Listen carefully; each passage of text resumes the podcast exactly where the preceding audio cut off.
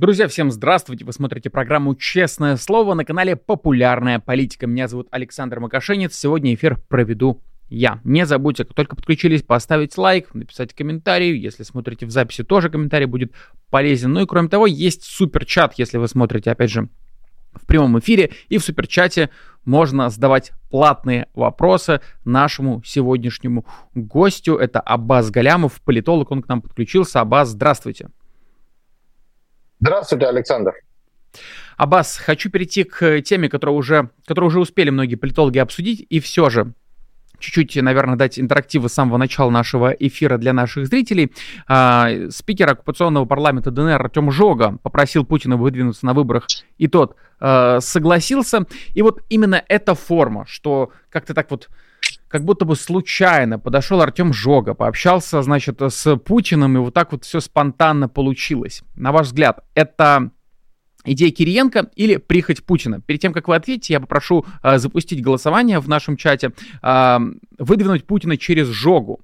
А, первая идея Кириенко, второе прихоть Путина. Мы тоже хотим, чтобы на зрители поголосовали немножко. Ну вот, э, может быть, есть третий вариант, вы его назовете, и этот вопрос адресую вам, Аббас. Но, судя по тем утечкам, которые организовывал Кириенко до сих пор, а он, начиная с э, где-то конца лета, начала осени, а, активно рассказывал о том, как будет проходить выдвижение, а, это, это история с Жогой, это не Кириенковская история. А, понимаете, вот в случае с Жогой получилось все очень, так сказать, э, по-милитаристски.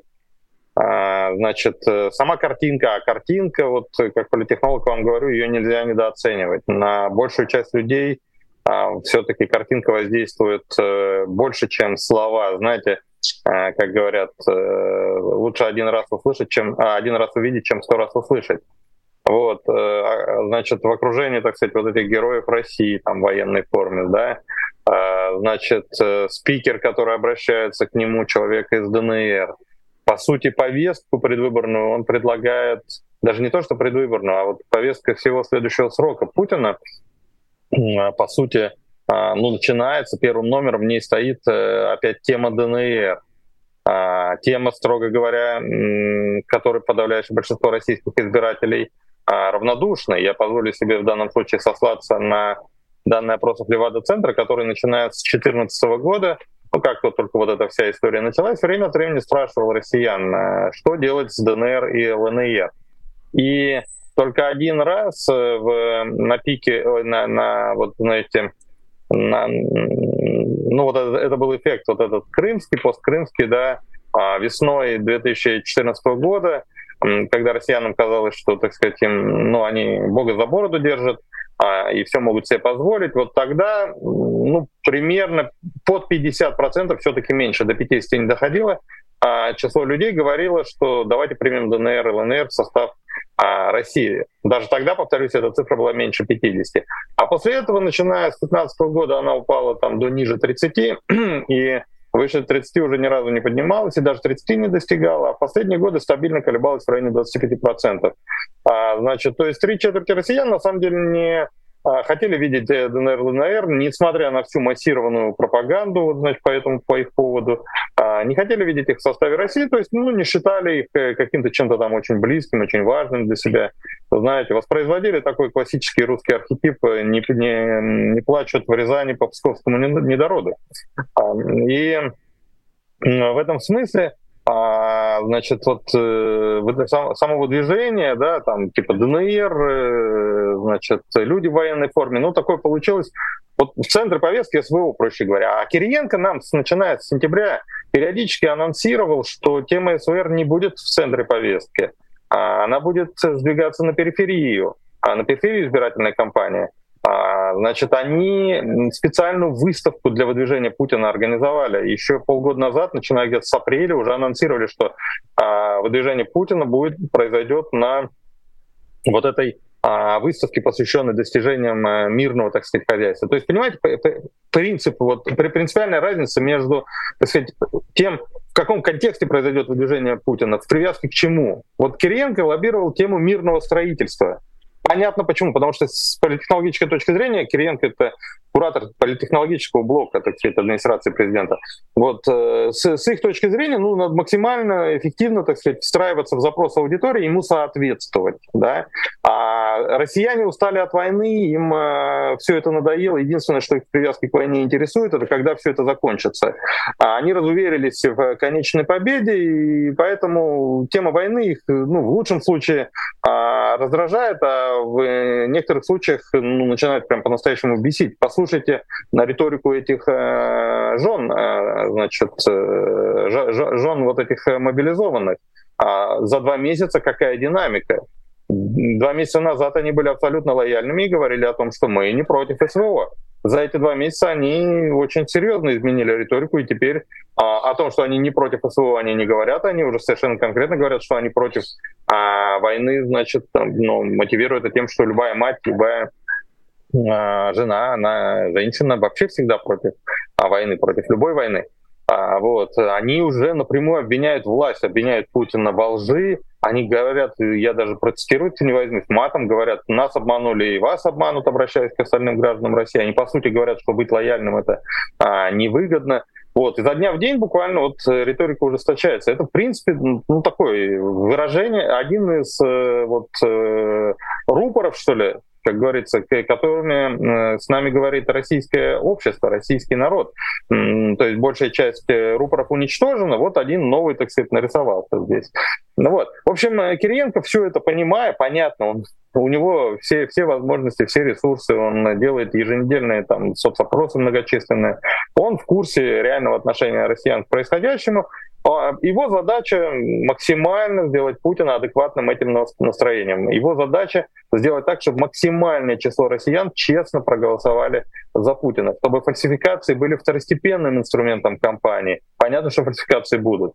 Но одно дело, когда ты дорисовал чуть-чуть себе, а другое дело, когда ты накидал себе там 95% от того, что ты получил.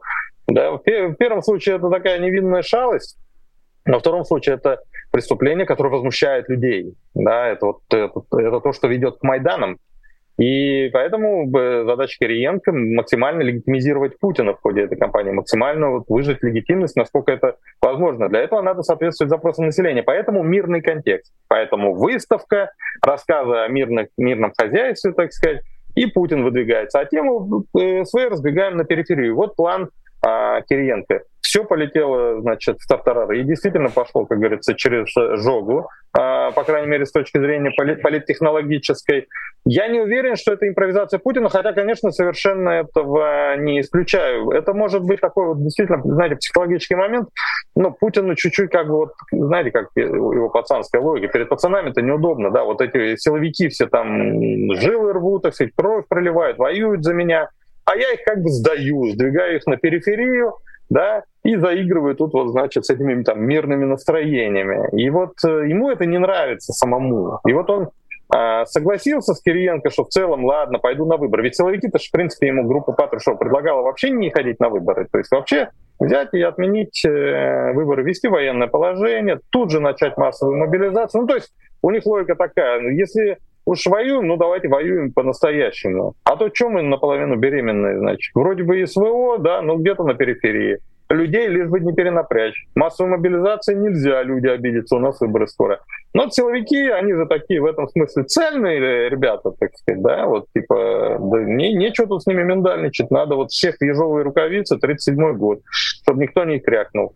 И вот э, Путин их в этом смысле, так сказать, не послушался, Выборы не отменил, военное положение до сих пор не ввел, хотя там все, все подготовлено, а, значит, механизмы отработаны, соответствующие правовые акты приняты, это, это, это не секрет, это в, паблике было, Совбез писал законопроекты, они принимались, а, об особенностях управления экономикой в условиях военного положения. А, вот. Э, но, тем не менее, последний шаг сделан не был, Путин сделал шаг в сторону, вот, э, так сказать, все-таки сохраняем видимость нормальности, сохраняем видимость того, что у нас э, СВО это периферийная история, на жизнь страны кардинально, в радикальном, так сказать, смысле слова нет, не влияет. Да, у нас много аспектов жизни. Ну да, с одной стороны у нас СВО, а с другой стороны у нас сельское хозяйство развивается, у нас экономика растет, мы с санкциями боремся, переориентируемся на восток. Ну, в общем, много чего там важного и интересного происходит. Вот, СВО — это лишь один аспект. И вот ну, в, в этом смысле он как бы с Кириенко согласился, да, а вот э, в глубине души ему, ну, чуть-чуть вот, э, он же не то, что даже это совесть, я, наверное, ну, по отношению к Путину это слово использовать, это его обижает, вот. А, значит, это скорее, ну, понимание, что а а правлю-то я опираюсь сейчас в первую очередь все-таки не на Кириенко, а на этих мужиков э, в погонах. Да, нельзя их просто так вот брать и, так сказать, открыто посылать и игнорировать их, да. И поэтому а, Путин просто, ну, приняв одно решение, генеральное решение в пользу Кириенко, теперь дальше решил, ну, там, в мелочах э, потакать уже силовикам. То есть, да, хорошо, обращаясь к этим политтехнологам, так сказать, я сделал там, как вы сказали, иду на выборы, но дальше уже не лезьте ко мне со своими советами, я сам знаю, что буду делать. Да, и, и начал, вот, э, значит, а, обратите внимание, что одновременно с выдвижением э, через Жогу, одновременно в тот же самый день был утвержден а, лого избирательной э, кампании. Центр избирком его утвердил. И там в центре дизайна значит, стоит буква V, которая, как известно, является один из символов э, СВО. Z и V. И вот выборы, значит, и большая буква V. То есть очень э, привязанный к э, СВО э, э, лого. И его теперь развесят по всей стране. Везде на баннерах он будет висеть. Да, выборы президента и буква V. То есть сразу выборы приобретают такой характер чрезвычайщины и, и при, получаются привязанными к СВО. То есть это то, чего не хотел Кириенко. Вот. Ну, то есть это не одно решение, это как минимум два принятых э, в один день. Я не знаю, как пойдет дальше. Может быть, Путин одумается, потому что, строго говоря, ему это невыгодно. Вот я вам как политтехнолог говорю. А, если не будет побед, да, если будут победы, совсем другая история. Если будут э, победы, то, конечно, э, я имею в виду победы на фронте, то, конечно, надо ставить это все в центр повестки и, так сказать, качать «Ура, Крым наш». А, вот. Но если побед не будет э, качать СВО без побед, это, это худшее, что они могут а, придумать. И поэтому, строго говоря, это невыгодно, поэтому я, ему невыгодно. Я не исключаю, что он ну, прислушается все-таки к мнению политтехнологов и уменьшит долю этой э, милитаристской, так сказать, составляющей. То есть, смотрите, Александр, в конце концов, ну, что случилось? Ну, одно мероприятие, да? Делать вывод о том, что вот на основании, глядя на одно это мероприятие, мы можем теперь уверенно утверждать, что знаем, как пройдут все три месяца избирательной кампании, конечно, нельзя. Ну, мало, ну, это же, понимаете, диктатура. Кто ему запретит, если он завтра там все переиграет? Да, поэтому теоретически, начиная с завтрашнего дня, все может пойти по-другому. Это своего сдвинут на периферию, и дальше все пойдет по плану Кириенко. Тоже нельзя исключать. Но это все-таки уже а, как- как-то вот странно, непоследовательно. Понимаете, очень важна последовательность в твоих э, действиях, чтобы у людей не возникало вот это так раздражающих ощущение, да, у тебя сегодня одно, завтра другое, вот 7 пятниц на неделю. То есть если люди не улавливают твоего месседжа, а это их раздражает. А, они, они делают вывод, что ты такой какой-то непонятный, мутный, скользкий. Вот. Э, это очень, очень, очень важно этого избегать. Поэтому любой политтехнолог вам скажет, что во время избирательной кампании, вот так сказать, маневрировать и юлить там, а, это, это крайне рискованно. Иногда надо, иногда без этого не, не получается а, в сложных таких ситуациях. Но, в принципе, надо этого избегать. Поэтому если, так сказать, вчерашний опыт нас чему-то учит, то все-таки тогда можно сделать вывод, что пока у силовиков, э, ну, как-то вот они чуть-чуть получаются в фаворе, и избирательная кампания вполне возможно будет проходить все-таки не под диктовку политтехнологов, а под диктовку людей а, в погонах. И это, конечно же, ухудшит качество этой кампании. Строго говоря, оппозиция, для оппозиции это приятная а, новость. Это значит, кампания будет не очень технологичной, значит, проще говоря, называю вещи своими именами, грубо, так сказать, это будет очень тупо, вот, это будет избирателя раздражать, это будет ставить в повестку вопросы, на которые у власти нет э, ответов, да, и в конце концов это приведет к дальнейшему снижению а, рейтингов, приведет к тому, что конечный результат, который они понятно нарисуют, будет воспринят как совсем уж нелегитимный, как э, высосанный из пальца, как откровенный подлог и фальсификация, и закончится все это не укрепившейся легитимностью, как, собственно говоря, должно быть, ради чего выборы проводятся, да, чтобы сделать инъекцию легитимности, потому что она, так сказать, потерлась, потускнела, подза, подзабылась. Э, ну, то есть вообще забыли люди про то, что Путин, так сказать, э, демократически избранный лидер, да, как он, э, так сказать, любит это изображать в условиях нынешних репрессий он превратился в глазах даже своих сторонников уже так почти в диктатора такого, знаете. И вот тут в, таких, в такой ситуации, чтобы вот окончательно его образ не трансформировался в какого-то диктатора-узурпатора, надо напомнить людям, что нет, я всенародно избранный, за мной народ. Все, что я делаю, я делаю от имени народа, я имею на это право. Народ выдал мне мандат. Вот э, чтобы это все убедительно изобразить, нужно, чтобы в результаты выборов люди поверили. Да, и для этого нужны все вот эти ухищрения, о которых я говорил, которые там предлагают Кириенко. А если Путин будет э, вести кампанию, как вот ему самому хочется, да, в окружении таких жог, а, то тогда, тогда вот в результат э, не, не поверят. Да, тогда закончится это не укрепившейся легитимностью, а ослабевшей легитимностью. Вот как-то так.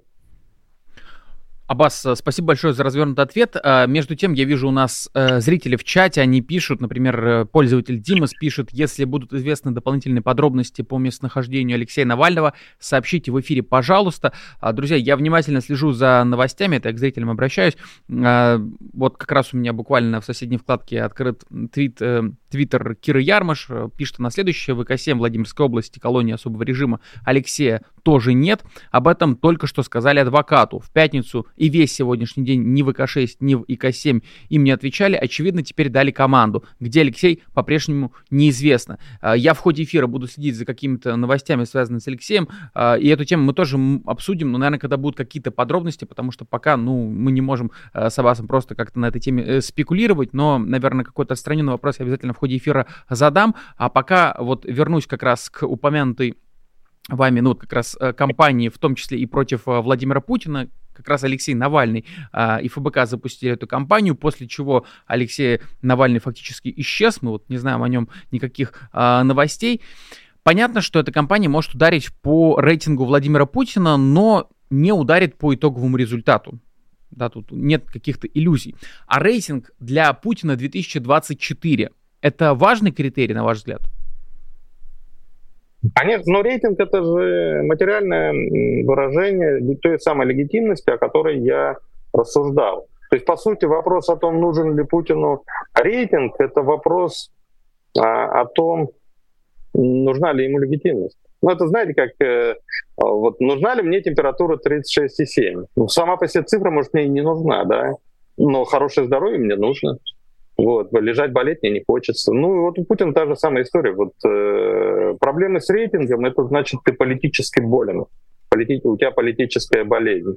Понятно, что Путину в этом смысле не хочется болеть, ему хочется быть здоровым, поэтому, конечно же, ему рейтинг нужен. Я сейчас даже не говорю об эстетической составляющей, хотя, а, поверьте, я, я три года проработал э, в аппарате Путина, и я достаточно близко его наблюдал, вот в том числе и в момент общения там, с простыми людьми.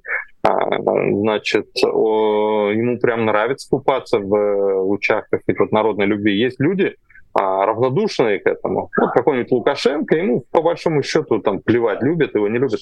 Путину не плевать, ему, ему это важно. Он реально черпает из этого ощущения народной любви, вот это чувство уверенности в правоте своей, вот, вот нести ту околесицу, которую он несет, не, не чувствуя вот себя уверенным а, в своей правоте, ну, не чувствуя, что у тебя есть право нести эту околесицу, да, ну, может быть, вот э, у него бы и не получилось. Ну, то есть не каждый бы с этой задачей а, справился, а он с ней справляется и хорошо справляется, он очень уверенным тоном несет околесицу. А, вот, и, и он это делает, потому что ну, как бы это и не околесица получается, да, его устами говорит народ. Вот я 23 года несу околесицу, а рейтинг у меня ого-го. А, значит, э, значит, ну, народ-то согласен, значит, это и не околесица вовсе, значит, это и есть правда жизни, так сказать, вот эта сермяжная такая, так сказать, пасконная, домотканная. Вам-то там, этим либералам, так сказать, оно не нравится, да, вот, значит, ну, вас-то что там, 2-3%, а нас-то ого-го, сколько, миллионы нас, Вот. На самом-то деле либералы давно не 2-3%, давно уже, значит, ну так, людей, стоящих на такой уверенной, в, в позиции уверенной оппозиционности к Путину, уже треть. Но официальные рейтинги же этого не показывают. Да, и это позволяет Путину продолжать делать вид, что либералов 2-3%.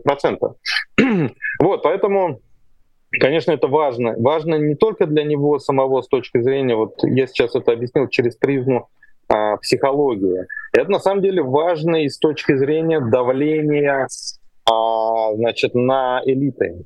Вот что делает Путин и Путин в отношениях с элитами, это как раз его популярный мандат. Не просто формальная высокая должность, э, так сказать, бюрократическая. Эта проблема решается с помощью, так сказать, пресловутого шарфика да, или табакерки. А вот, а вот как раз то, что он от. Ну, то есть как его, его как физлицо ты можешь с помощью шарфика быстро устранить. А что делать с ним, как с политической фигурой. Да, образуется вакуум, если его не будет, ты его устранишь, возникнет вакуум политический, а, и произойдет то, что называется имплазия, то есть вот вакуум всосет вся систему, то есть это будет коллапс, это крушение, это революция. А кто на такое решится, да? Вот. Э, как, как писал Макиавелли, а, значит, для государя лучший способ избежать заговора — это не быть ненавистным народу. Вот э, в нашей терминологии, чтобы у тебя был низкий антирейтинг. А, значит, э, потому что устройство заговора дело и без того трудное и полное опасностей. Я почти дословно цитирую. А если еще заговорщики будут знать, что а, убив государя, они столкнутся с народным гневом, то они тогда точно откажутся от своего замысла. Вот. Поэтому для Путина вот эта легитимность очень важна в его а, отношениях э, с элитами. Она поднимает его на недосягаемую высоту. То есть все-таки на таком базовом а, уровне есть понимание, что источник власти это все-таки народ. Да? И Путин, вот он в качестве какого-то посредника между народом и элитами, ну вот устанавливает социальный порядок. И вот народ, который в принципе нас ненавидит, все знают, как народ относится к э, богатым и успешным, а вот он э, все-таки не устраивает русского бунта бессмысленного и беспощадного, не крушит э, там, не жгет барские усадьбы, да, не идет там на Рублевку с вилами. Хотя вроде, ну, совсем недавно, по меркам и по историческим, так сказать, да, там сто лет назад это было. И предшественники нынешних элит, всего-то там 3-4 поколения назад, улепетывали от этого народа, а, значит, э, пешком в одних, так сказать, портках, там, да, не успев схватить даже имущество, и потом заканчивали жизнь таксистами в Париже. Вот. И, а Путин вот как-то делает так, что вот, вот этот народ вот покорно все это терпит, да, мы ему в лицо плюем, а он утирается и терпит. Вообще замечательно, да? Вот. В, этом смысле Путин, он такой вот кудесник, он умеет что-то, чего не умеем мы. То есть мы все молодцы, да, они же все уверены в себе, ребята. Ушлые такие. Ну вот нравится народ не умеем, а Путин умеет. Вот как-то он делает, какая-то у него странная смесь колдовская из э, репрессий, э, из э, пропаганды, из выборов в том числе, войн, миров и так сказать. Ну вот он свое колдовское варево какое-то варит, да, и у него это все получается. А Путину крайне важно продолжать доказывать им, чтобы, чтобы они верили, что у него это получается. На самом деле у него получается, это получается все хуже. А, вот, и он очень боится, что в какой-то момент элиты это почувствуют. Потому что тогда он будет беззащитен перед ними, понимаете? Если ты правишь, опираясь исключительно на копия, так сказать, претарианской гвардии, ты становишься заложником своих претарианцев, как и римские императоры той эпохи. Помните, претарианцы их меняли там по несколько, человек, по, по несколько императоров в год иногда, да? Причем э, а императоры свергнутые обычно заканчивали свою жизнь, то есть их просто убивали. И а, и, и теоретически Путин, а, опираясь на штыки, исключительно на штыки, а, значит, рискует тем же. Поэтому даже опираясь на штыки, а сейчас уже штыки, конечно, вот начиная где-то с, я бы так сказал, с 2020 года, вот последний, мне кажется, рубеж — это конституционное голосование по поправкам. Вот. Абсолютно уже такая бездарная с политтехнологической, политической точки зрения история, выигранная за счет, исключительно за счет вот этих трехдневного голосования и всего такого прочего. Да? А вот, вот после этого он, он правит уже, произошла трансформация режима, он правит, э, опираясь на штыки. И, и вот тут очень важно, чтобы сами штыки этого не поняли, чтобы они продолжали верить в этот миф о том, что Путин не от них, он не на их штыках держится. Не благодаря им он там царствует, а, вот, а, а благодаря вот своему умению вести диалог э, с народом. Понимаете? Ну вот, Аббас, вы упомянули отношения между Путиным и элитами. Я об этом хотел чуть-чуть подробнее поговорить, но перед этим задам вопрос. Вот я, опять же, следя за тем, что какие новости поступают от Алексея Навального, обнаружил твит Леонида Волкова. Он пишет, что то, что происходит сейчас с Алексеем, прямое следствие запущенной кампании против Путина. А вы согласны с таким выводом, что действительно любая антипутинская кампания сейчас перед выборами очень сильно тревожит Кремль а, и, в частности, самого диктатора, или просто так совпало? И, конечно, тревожит. Э, поэтому и репрессии все эти, понимаете? Путин же, кстати, вот, вот э, позволю себе сказать, может быть, кощунственную вещь, но Путин это не Сталин. Вот э, Сталин, э, многие его репрессии, вот я, во всяком случае, не могу объяснить ничем, кроме того, что он получал, реально получал от них удовольствие. А Путин нет, он, он, в принципе, когда он чувствует себя хорошо, уверенно, он особых репрессий не применяет, он не любит. Он, он, он, не, он не про это, он про комфорт. Вот ему, знаете, вот то, что Алексей показал в своем фильме про, Геленджик, вот это вот Путин там шеф для стриптиза, аквадискотека или что-то у него, ванна для грязи. Вот это вот, вот, вот про Путина, там золотые унитазы, так сказать, а, золотые ёршики, да. Ну, вот. ну, то есть он просто про комфортную жизнь, такой, как, как, купаешься в любви, э, значит, э, народной, уважаемый международный лидер, там, сжать руки там президентом Америки, э, значит, премьером Великобритании на саммитах, это тоже на него, для него на самом деле очень важно. Он очень, кстати, напрягается из-за того, что а, излиться на них, опять же, потому что оказался вот таким, э, таким парией международным. Ну вот, в общем, он, вот он про комфорт, он не про злодейство такое, он, он не является таким каноническим злодеем. Да, он равнодушен к людским судьбам, люди для него мусор, и если они ему мешают, он их устраняет. А сейчас ему многие мешают, да, и поэтому он устраняет их уже сейчас, ну, в, ну, в масштабах почти что сталинских, да, уже счет погибших идет на сотни тысяч, если считать войну, да, и в этом смысле он вполне уже по своим, по последствиям своих действий он вполне себе такой уже становится Сталин, но по мотивации он все-таки не Сталин. Так вот, да, извините, что это такая, а, такое лирическое отступление получилось. В общем, а, Путина, конечно же, вот он не стал бы вот устраивать такие репрессии, если бы э, реально эти вещи не угрожали а, ему, его судьбе, в том числе в данном случае судьбе а, компании. Я уже сказал, вот в реальности людей, готовых проголосовать за Путина, сейчас не больше трети от общего числа избирателей, 35. Значит, две трети за него уже сейчас не хотят голосовать. А, скорее всего, в ходе кампании, если на фронте не будет каких-то выдающихся успехов, на, э, в ходе кампании эта цифра будет э, падать. А, понимаете, по мере приближения к дню голосования будет э, расти ощущение, что первым же делом после того, как мы все, все за Путина проголосуют, произойдет что? Мобилизация, новая волна э, мобилизации. Если оппозиция в последний месяц запустит э, слоган «Голосуй за Путина, ты голосуешь за мобилизацию», Путин равно мобилизация, да, то Путин очень многих голосов не досчитается, потому что очень многие из тех, кто на абстрактном, так сказать, уровне готовы проголосовать за всю вот эту путинскую идеологию, да, там сильная Россия, стоящая с колен, так сказать, НАТО враг и так далее. А вот э, это, это только на уровне абстракции. Как только речь заходит о том, а готов ли ты пойти и свою личную кровь проливать или там отправить э, своего близкого туда личную кровь проливать, тут, тут же люди простой патриотизм моментально забывают.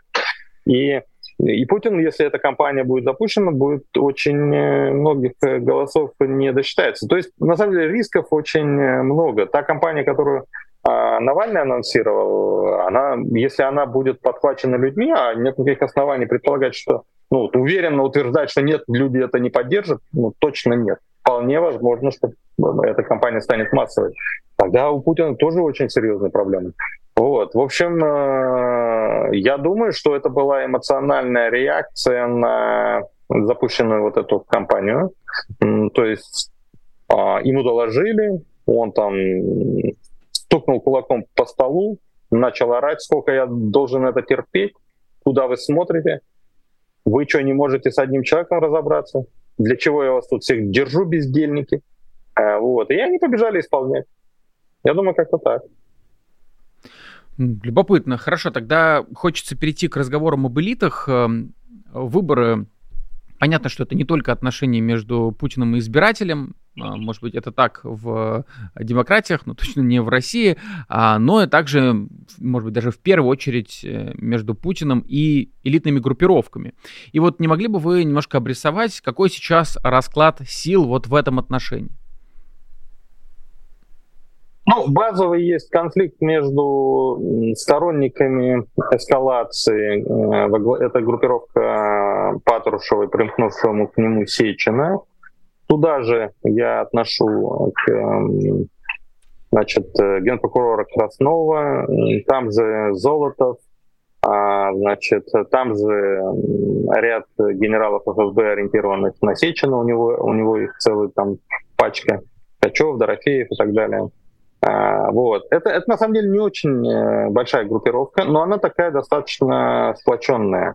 Она, ей принадлежит инициатива. Она постоянно давит, пытается, выступает с какими-то инициативами, пытается изменить статус-кво. Они сторонники вот этого пути. А, значит, отменяем выборы, а, значит, э, вводим военное положение, не дожидаясь апреля мобилизацию делаем прямо сейчас, ну, дескать, воюем во всю Ивановскую, да. А все эти технократы, которые там, значит, говорят, что не надо ничего менять, надо все оставить как есть, это, так сказать, слабаки, которых слушаться не надо.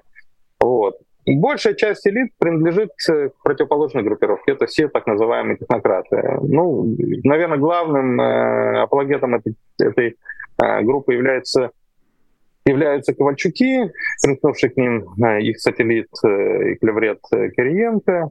Вот. Там же все правительственные, так сказать, технократы, за исключением Белоусова. Вот Белоусов, кстати, да, Белоусов в противоположном а, лагере. Дело в том, что у, этой, у этого лагеря Сеченско-Патрушевского у них один из аспектов их вот, их вот этого а, сценария а, такой, знаете, войны с использованием всех средств, то есть этот лагерь, вот он за СВО, да, вот именно спецоперация, не война. Поэтому других аспектов жизни страны не трогаем, все как есть оставляем.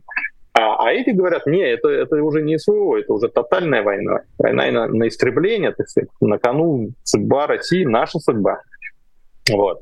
Поэтому один из аспектов вот того, что они предлагают, это эти, значит, э, мобилизация экономики, перестройка ее на военные рельсы и национализация как минимум части отраслей, э, необходимых для войны отраслей промышленности. А, вот. А, а противоположный лагерь это вот э, там все это, премьер, там, а, значит, э, Собянин там. Вот. Они как раз говорят, да нет, это СВО, воюем. Ну, то есть, понятно, там нет людей, которые в целом против СВО, заметно. Ну, нет, они все в оппозиции, да, или в, или в тюрьмах, э, те, кто, те, кто против СВО. Поэтому они все за, так сказать, войну, но, но по-разному. Вот эти хотят э, воевать, так сказать, вот мобилизовав все, а, на самом деле для них это всего лишь инструмент, чтобы всю власть к себе. Да? Если нет выборов, то зачем Путину нужны Кириенко и все эти пропагандисты? Тогда вся власть, Путин просто их заложник, все, все держится на штыках, а штыки-то они сдержа, сжимают своей мозоли, сказать, рукой. То есть, это, строго говоря, это борьба за власть. И противоположный лагерь сторонники, так сказать, деэскалации, да, эти Ковальчуки, они тоже являются сторонниками вот той позиции, которую они занимают, не потому что они такие вот ангелы воплоти, так сказать, а вот, они просто, они контролируют другие рычаги, которые нужны именно в ситуации вот э, такого управления э, мирного, скажем так, да, ну не, не мобилизационного сценария. Вот. Поэтому они за рыночную экономику, Мишустин там все. Вот Белоусов э, говорит, давайте национализируем все. А Мишустин говорит, нет, не будем э, на, национализировать, давайте вот экономика пусть остается а, рыночной. В общем, вот генеральный конфликт это по поводу а, того, что делать дальше, так сказать. Да, как, как побеждать, как, каким путем идти к победе. То есть там нет группировок, которые как бы вот против Путина, повторюсь, это же элиты, да. А, но есть группировки, которые между собой очень жестко конфликтуют по поводу того, как надо двигаться дальше.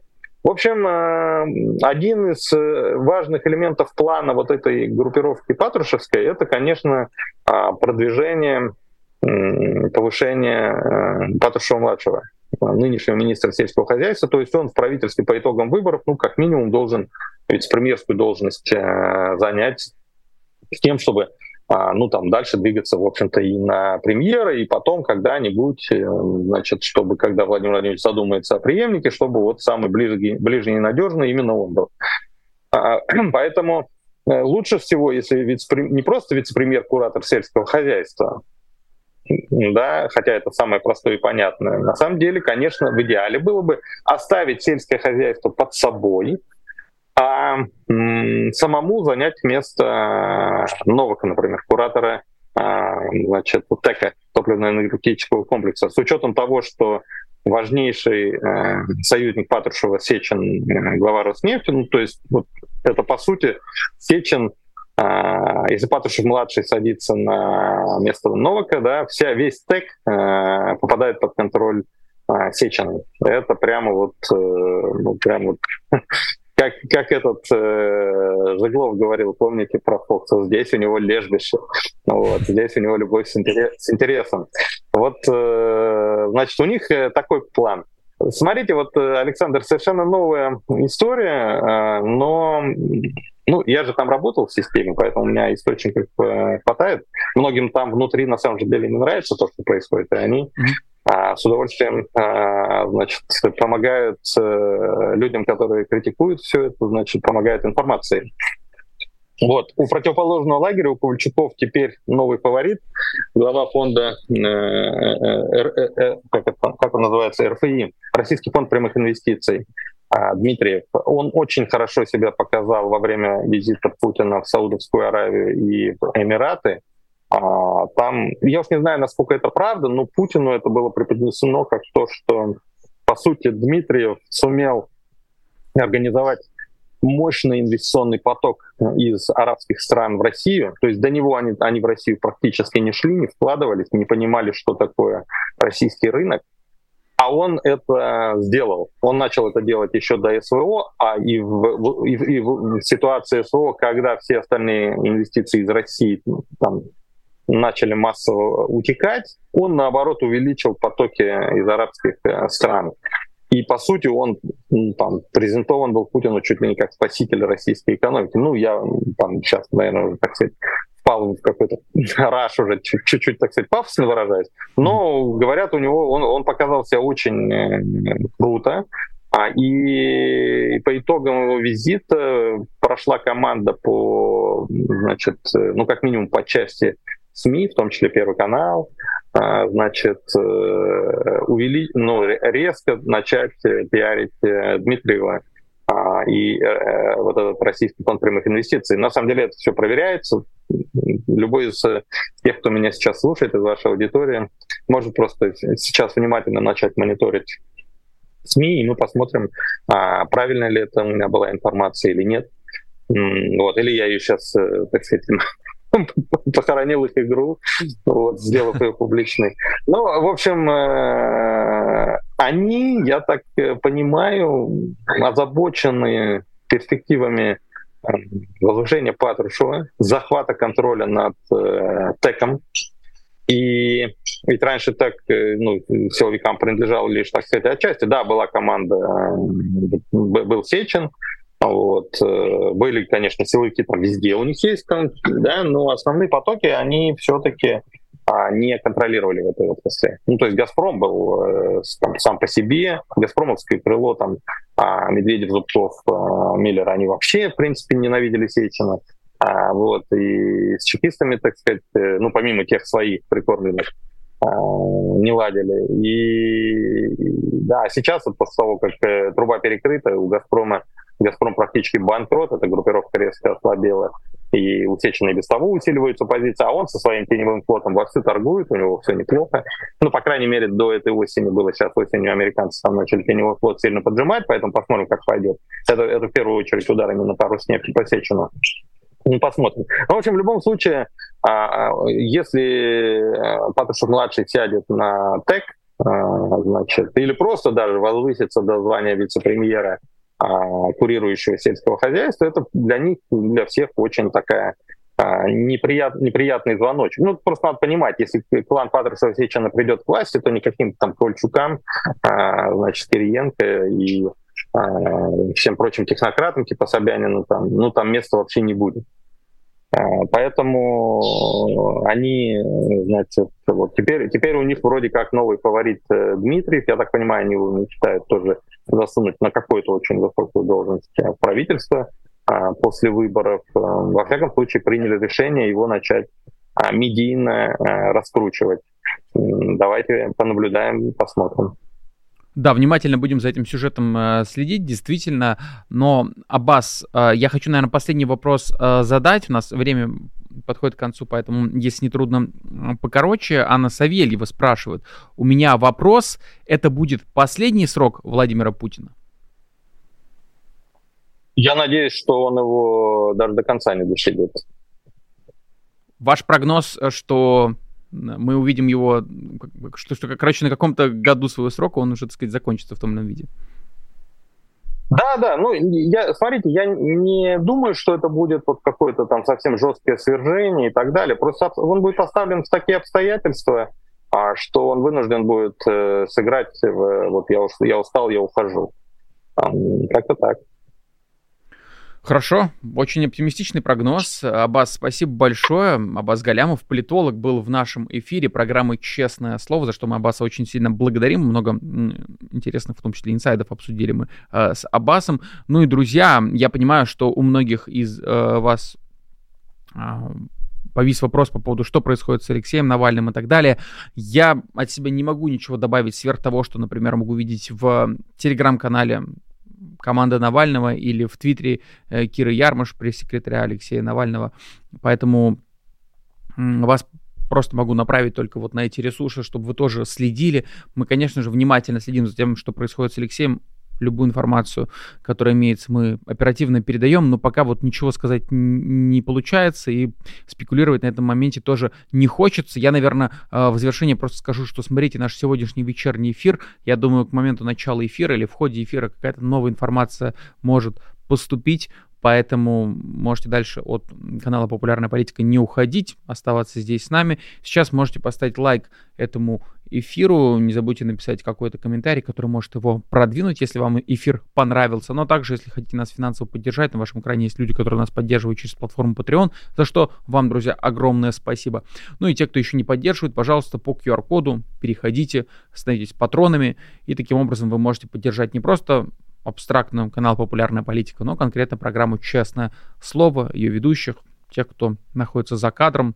А, это будет хорошая поддержка. Ну что ж, друзья, спасибо вам а, большое. Я в завершение, только последнюю секунду, подведу итоги опроса, который запустил в самом начале. Спасибо большое, что огромное количество людей голосует. Я знаю, что люди любят такие формы опросов, поэтому Будем стараться делать их чаще. Больше полутора тысяч человек проголосовали.